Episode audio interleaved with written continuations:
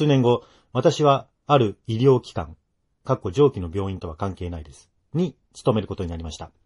上司の先生と世間話をしているときに、何気なく、今まで先生が勤務した病院でドラマみたいな事件とか起こったりしたことあるんですか？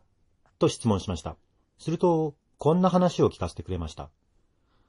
それは、上司の先生が G 県のある病院に勤めていた頃の話です。その病院の小児科に原因不明の感染症の女の子が入院してきました。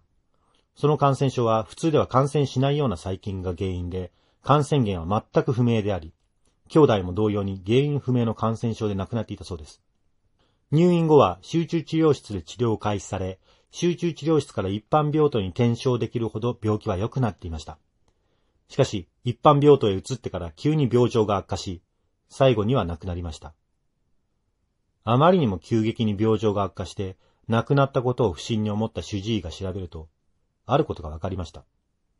それは、亡くなった女の子の点滴に、誰かが汚染した水を昆虫しており、それにより感染症を引き起こしていたと判明したのです。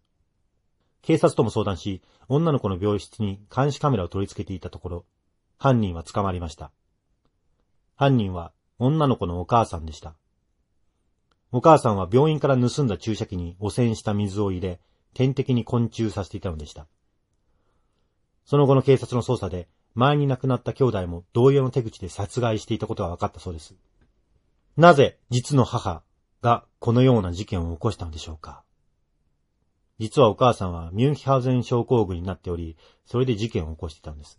ミュンヒハウゼン症候群とは、周囲の関心や同情を引くために病気を装ったり、自らの体や身近な人を傷つけたりするといった行動が見られる精神疾患の一種だそうです。この話を聞いたとき、数年前に A 子さんから聞いた会談を思い出しました。そして上司の先生に聞いてみました。先生、それって G 県のバツバツ病院ですか？よく知ってるなぁ。その病院だよ。A 子さんが話していた階段はすべて本当だったのです。すると、お母さんの背中についていた白いものとは何だったんでしょうか死神？亡くなった子供？それとも、以上です。長文乱文失礼いたしました。